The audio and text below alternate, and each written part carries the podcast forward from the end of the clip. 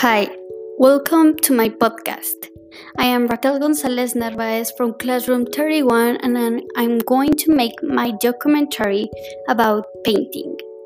I choose this topic because I like to paint and I want to learn more about that topic. In the documentary, I'm going to talk about the types of painting that exist, famous painters, and I will be answering the following question Why do artists paint? Thank you so much for your attention.